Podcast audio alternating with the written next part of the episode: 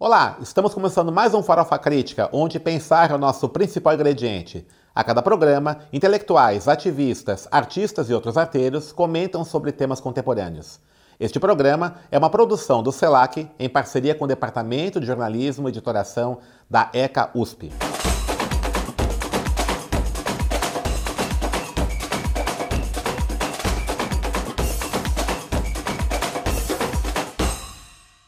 Farofa Crítica de hoje fala sobre a concentração dos meios de comunicação. No Brasil, um grupo muito pequeno de famílias controlam os principais meios de comunicação, impedindo a diversidade e a pluralidade nas informações. Para falar sobre esse assunto, Farofa Crítica recebe hoje Ana Mielke, jornalista, mestre em comunicação e pertencente ao coletivo Intervozes. Ana Mielke, obrigado por ter aceito o nosso convite. E queria que falasse um pouquinho sobre o trabalho que o Intervozes tem feito na discussão desse tema, que é a concentração dos meios de comunicação. Pois é, eu que agradeço o convite, muito feliz de estar aqui hoje falando uhum. sobre esse tema que é tão caro para nós brasileiros, né? Como você disse, nós vivemos num cenário de muita concentração da propriedade dos meios de comunicação, né? A gente está falando de radiodifusão é, comercial, mas que é uma concessão pública, né? É uma concessão do Estado para que as empresas possam explorar o serviço. E hoje a gente tem basicamente cinco grupos econômicos que controlam aí praticamente tudo aquilo que a gente assiste, lê uhum. é, e acessa na internet. Porque que grupos hoje. São esses? Quais grupos são? Olha, Rede Globo, Folha de São Paulo, o que a gente chama de Grupo Macedo mais IURD, que é a Igreja Universal do Reino de Deus. É, e Bandeirantes, tá. né? Então, e a RBS no Rio Grande do Sul, na, na família Sirotsky. Então, esses cinco grupos hoje, eles dominam uma parte significativa de tudo aquilo que é produzido de informação e entretenimento. Uhum. E aí eu estou falando não só de rádio difusão aberta, que é a televisão e o rádio, mas também de internet. Estou falando também de jornalismo impresso, né, em revistas semanais, uhum. né, e emissoras é, de rádio e televisão. Então, assim, é, a concentração, aquela concentração que antes era só específica dos meios tradicionais, né, dos meios eletrônicos de massa, que é a rádio e televisão, hoje ela também é, ela pode ser vista no ambiente da internet né, porque ela se reproduz dentro do ambiente digital, porque os principais uhum. grupos acabam controlando os principais portais certo. de acesso uhum. ao conteúdo. E quanto a essas plataformas é, de exibição de conteúdo, como Google, Facebook, que são gigantes internacionais, como é que fica a relação delas? É outro problema, né? Porque uhum. a gente tem um uhum. monopólio nacional, né? Uhum. E a gente tem uma lei nacional relacionada à, à radiodifusão que proíbe. É, é, que limita, na verdade, um, um número do capital internacional dentro desses veículos de radiodifusão, certo. só que na internet a gente não tem isso. Né? Então você tem grupos como Facebook e Google que entram no Brasil e acabam controlando também uhum.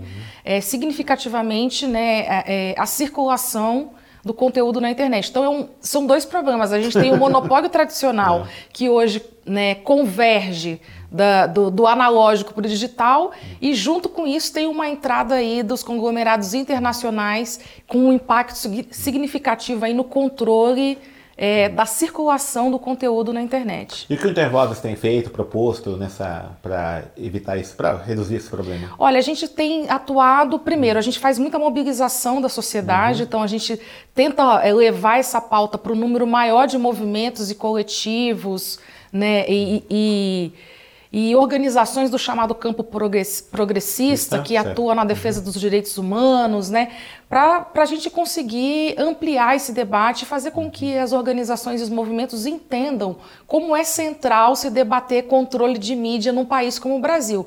E, né, e a gente está vivendo aí um pós-golpe, né, uhum. que isso ficou bastante evidente entre, nos anos de 2015 e 2016, sobretudo com o discurso em torno da criminalização de determinadas forças políticas, uhum. enquanto outras seguiram ali, né, sem, sem ser criminalizadas pelos meios de comunicação.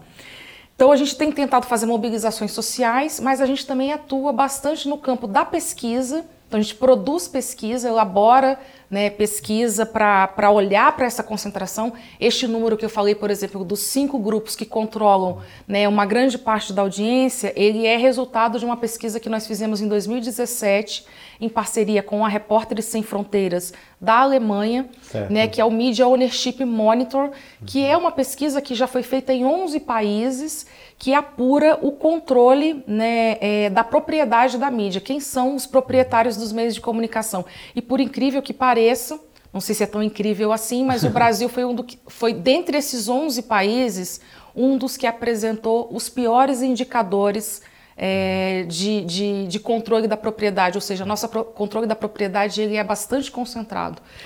E além das pesquisas, a gente também faz um trabalho de incidência política. Incidência em que sentido? A gente atua acompanhando a atuação do legislativo e do executivo. Então, por exemplo, em 2018, eh, nós atuamos com bastante eh, centralidade na aprovação é, do projeto de lei para criação de uma lei geral de proteção de dados no Brasil. Certo. Porque hoje o que a gente vem discutindo é que a gente vive um capitalismo de vigilância. Uhum. E o dado pessoal, a informação e os dados pessoais das pessoas são a principal moeda, são o nosso o petróleo do, do, capitalismo atual. Então, criar uma lei geral de proteção de dados é bastante essencial para a gente garantir a nossa privacidade do ponto de vista do Estado não, não saber e não controlar o que estamos fazendo, mas também do ponto de vista das empresas. Porque esses grandes conglomerados que nós já citamos, como Google, como Amazon, como Facebook, eles usam os nossos dados e as informações que nós cedemos de graça, de graça para eles certo. como moeda de troca. E como é que fica assim, por exemplo, hoje essas várias experiências de mídias alternativas, né? É, muitas delas, nós tivemos aqui né, o Rovai, o próprio Breno Altman, né, esteve aqui com a gente, mas elas estão sobrevivendo pela monetização né, dessa, do YouTube, pelos anúncios né, que vêm via Google, pelos page views. Quer dizer, eles acabam se, para sobreviver, é, se articulando junto com, esse, com essa lógica desse capital de informação desses grandes grupos, né? É, Como é, é difícil, a situação? É difícil, né? É difícil e muitas é. vezes a gente se encontra numa... numa uma enrascada, né? É, numa enrascada, inclusive na discussão né, da, do que, que é o mídia livrismo hoje no Brasil. Porque é a partir desses espaços, dessas plataformas que a gente acaba com, conseguindo ampliar um pouco o nosso público, uhum. né? Porque é ali que, a maior, que a massa das pessoas está, nessas Sim. plataformas. Mas, ao mesmo tempo, a gente acaba legitimando esse espaço que é absolutamente restrito e privado. Né? A pessoa tem que entrar ali, tem que fazer um cadastro, tem que se expor para poder... Dar os seus dados. Dar os seus dados é. para poder estar naquele uhum. ambiente.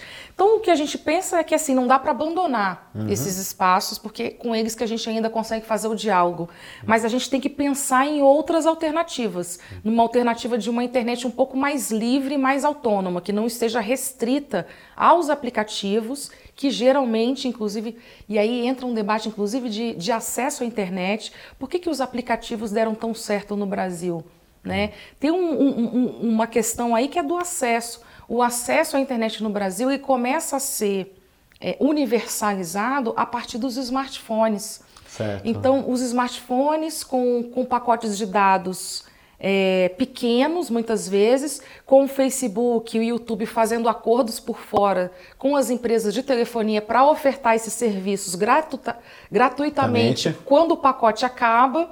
Então, as pessoas acabam utilizando mais esses apps, mais esses aplicativos, porque eles estão disponíveis para elas nos celulares. Uhum. E elas deixam de entrar na internet livre, como certo. nós acostumamos a entrar, que era digitar lá no World Wide Web aquilo que a gente queria pesquisar né, e navegar na internet. Você acaba direcionando, então, o tipo Exatamente, de uso da internet. limitando. Né? Você limita uhum. o uso né, da tecnologia por certo. conta dessas aplicações. Aliás, hoje, boa parte da internet vira o Facebook, né? A pessoa vai direto para o Facebook. Tem pesquisas, inclusive, isso, né? que mostram que os brasileiros, é. 54% dos brasileiros que acessam a internet acham que a internet é o Facebook. Não, aí é terrível. É, é, nesse, uhum. é desse nível de informação certo. que a gente está vivendo. E em relação a essa concentração dos meios de comunicação é, de massa, tem uma das consequências a, o fortalecimento do preconceito, das estigmatizações. Né? Como é que fica, por exemplo, a, a situação da, da imagem é, da população negra, da mulher negra, né, nessa, nesses meios concentrados? Como é que isso Olha, aparece? os meios de comunicação tradicionais sempre receberam muitas críticas, tem estudos, pesquisas já bastante né, é, elaboradas sobre isso. Agora, eu acho que houve um avanço nos últimos 10, 15 anos. Por pressão do movimento negro? Por pressão do movimento negro, negro e uhum. por uma, talvez, uma ascensão maior é, dos negros a, a, espaços é, de visibilidade. Certo. Então você tem uma entrada dos negros nas universidades, uhum. você tem uma formação maior de negros em determinadas áreas, então isso impõe ao próprio jornalismo, por exemplo, ter que convidar negros para debater temas né, de qualquer ordem. Então acho que tem uma pressão no movimento negro e tem uma questão concreta que é uma ascensão aí da, da comunidade negra nos últimos anos é, aos espaços, talvez, aí da intelectualidade e do poder. Certo. Mas é, um, é, uma ascensão ainda muito pequena, pequena é. dentro daquilo que a gente espera e, e levando em conta a proporção da sociedade brasileira.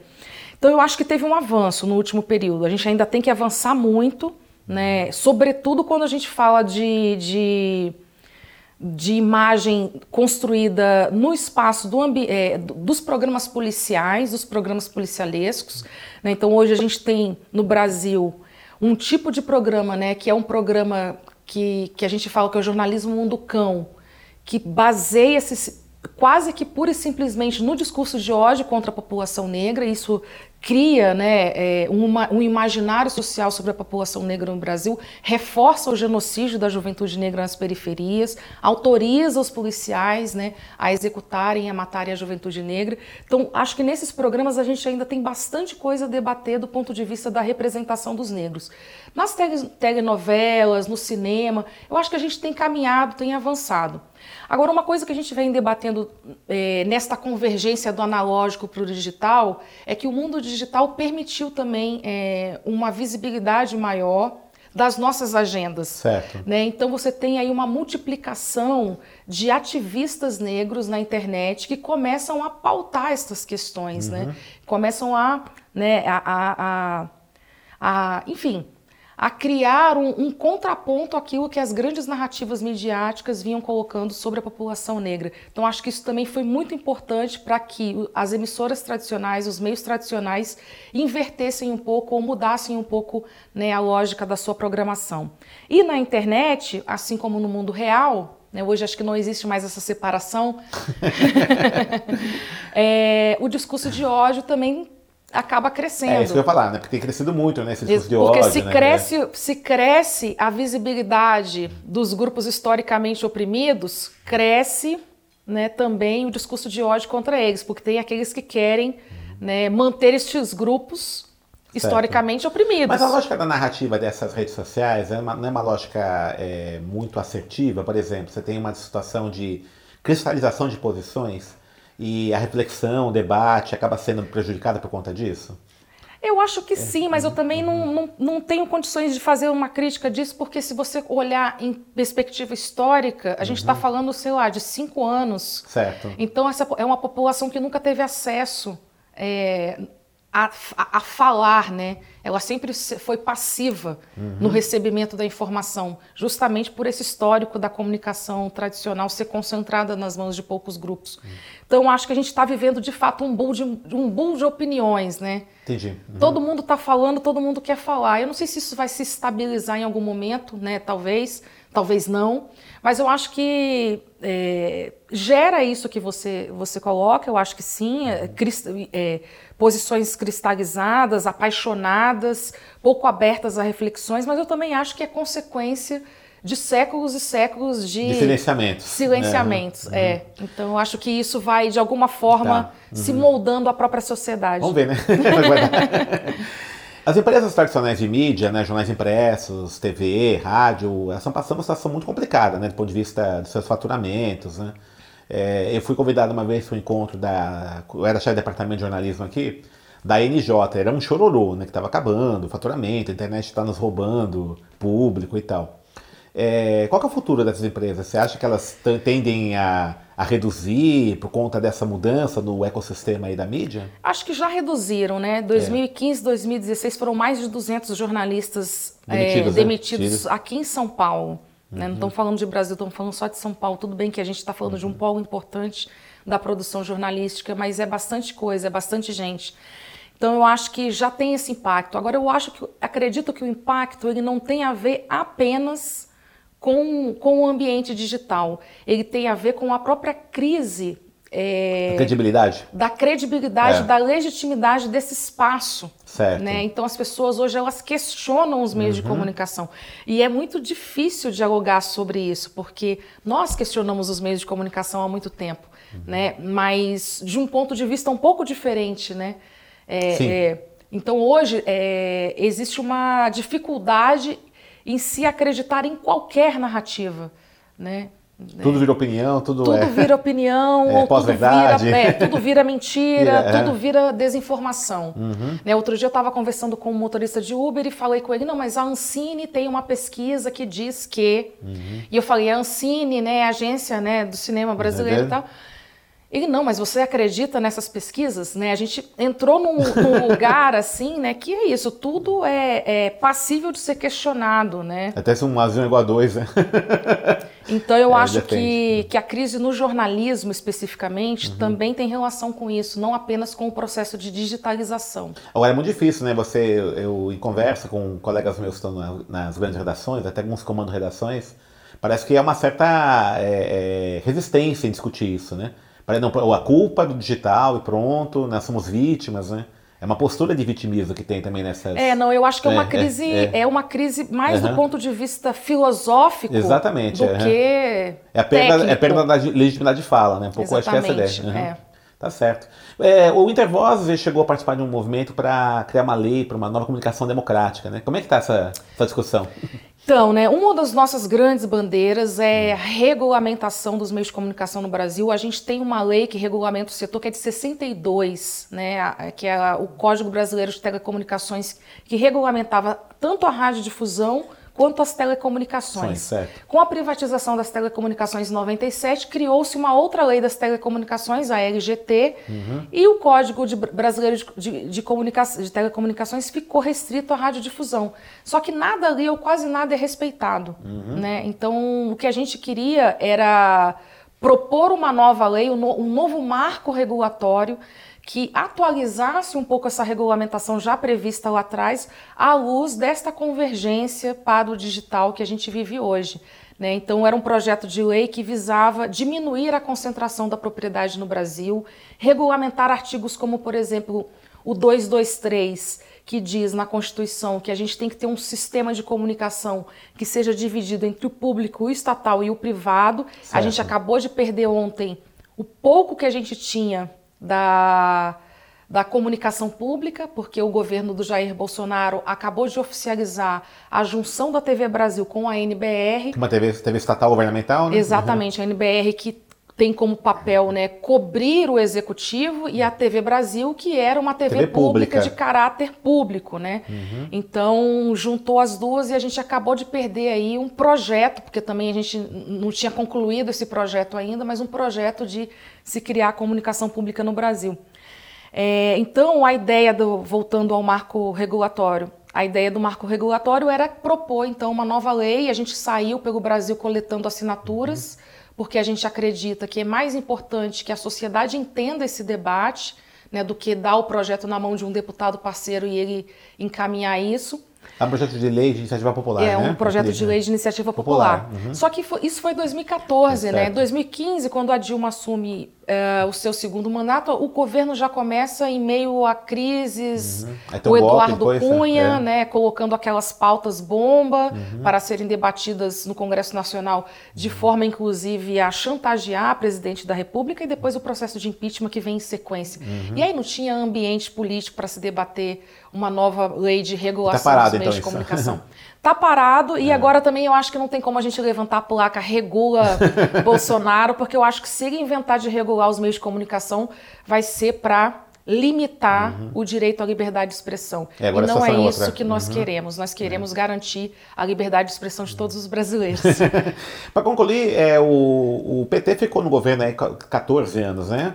É, e nesse período, essa discussão não avançou por quê? Porque, porque acho que não houve uma iniciativa aí dos governos progressistas em, em dar vazão a essa... Eu acho que, na verdade, é. houve algumas iniciativas uhum. de campos talvez menos importantes dentro do partido, dentro do PT, Mas o que eu acho que aqui houve um certo apaixonamento, talvez uma palavra poderia ser, um encantamento, né? Entre o PT e os meios de comunicação tradicionais. Acho uhum. que, num primeiro momento, eles acreditaram que o problema do Brasil estava resolvido, né? E que não havia necessidade de você é, fazer regulação dos meios de comunicação e diminuir uhum. o poder de influência que alguns desses meios têm. Se cantaram com a Globo chamando Lula para dar entrevista? É isso, é. Eu acho que tem um pouco disso. Porque uhum. propostas tinham e, de certa forma, isso era debatido por alguns setores de dentro uhum. do partido, sim. Mas eu acho que o núcleo duro, eu acho que se cantou um pouco com a relação que foi estabelecida com os principais meios de comunicação e sentou em cima aí dessa, dos projetos né, relativos à regulação dos meios de comunicação. E a consequência disso a gente tá viu no, é, uhum. na sequência, né, que 2014 e 2015 já foi é, o controle privado da opinião pública de uma forma como a gente talvez nunca tenha visto nesse país, porque todas as emissoras estavam em uníssono, uhum. né, é, fazendo, propondo, defendendo o impeachment da ex-presidenta Dilma Rousseff. Certo. E a reforma trabalhista e a reforma da, da Previdência, Previdência agora. Porque é isso, a gente está falando de política, mas uhum. a gente uhum. também está falando de direitos. Porque se você analisa como é a cobertura desses jornais, uhum. da Record, da Globo, do SBT, da Band, em relação a essas reformas, eles são absolutamente favoráveis, não existe sequer uma pauta, uma pessoa, uma fonte que faça contraponto que coloque uma segunda opinião certo. a respeito da necessidade de se uhum. fazer a reforma da Previdência e reforma trabalhista no país. Uhum. É, a crítica ao governo Bolsonaro é uma crítica muito mais nas posturas pessoais exatamente. dele do que a proposta Isso, política dele. Exatamente. É, é. Em relação à reforma da Previdência, existe uhum. um, um acordo né, tácito entre as grandes emissoras. Uhum. E é impressionante porque você vai conversar com o trabalhador comum, o motorista do Uber, alguém no ônibus, e a pessoa fala assim: ah, isso vai me prejudicar. Mas é necessário. Mas é necessário, é, né? É, é exatamente discurso, o é. discurso que a Globo News injeta né, com seus comentaristas de economia e que depois se espraiam aí por todos os outros jornais da televisão brasileira. E todos os consultores do mercado financeiro, né? Exatamente. Ana Miaki, muito obrigado pela sua presença. Fala um pouquinho, você dá um, um merchando bem do Intervozes, o site. Olha, né, o Intervozes uhum. é uma organização, é uma associação que reúne uhum. aí mais de 100 pessoas em 12 estados do Brasil. Então a gente tem uma militância no Rio de Janeiro, em São Paulo, em Brasília, no Ceará, em Pernambuco, na Bahia, é, em Sergipe e por aí vai. E a gente, a nossa ideia é lutar pelo direito à comunicação, entendendo o direito à comunicação como um direito humano necessário para o nosso desenvolvimento humano. Então, a gente vai desde a discussão da radiodifusão, né, certo. disso da televisão, do rádio, até os direitos digitais, né, a necessidade de garantir a privacidade, a proteção dos dados né, no uso da internet. Quem quiser conhecer mais, o nosso site é intervozes.org.br e a gente também tem uma página no Facebook, porque também não temos condições de sair de lá é. ainda. É. Então, se as pessoas quiserem acompanhar, a gente tem produção diária lá no Facebook, uhum. pode acompanhar as nossas atividades e as nossas agendas. Muito obrigado, Ana. Então Obrigada. você está convidada para outros momentos aqui com a Obrigada, gente. Obrigada, eu okay? agradeço, agradeço em nome do Intervozes e fico à disposição. Tá, ok, obrigado. Farofa Crítica encerra mais um programa. Hoje recebemos Ana Mielke do coletivo Intervozes. Acompanhe nosso programa nas redes sociais. E para encerrar, uma frase do Pablo Neruda. Escrever é fácil. Começa com letra maiúscula, termina com ponto final. No meio você põe as ideias. Até lá!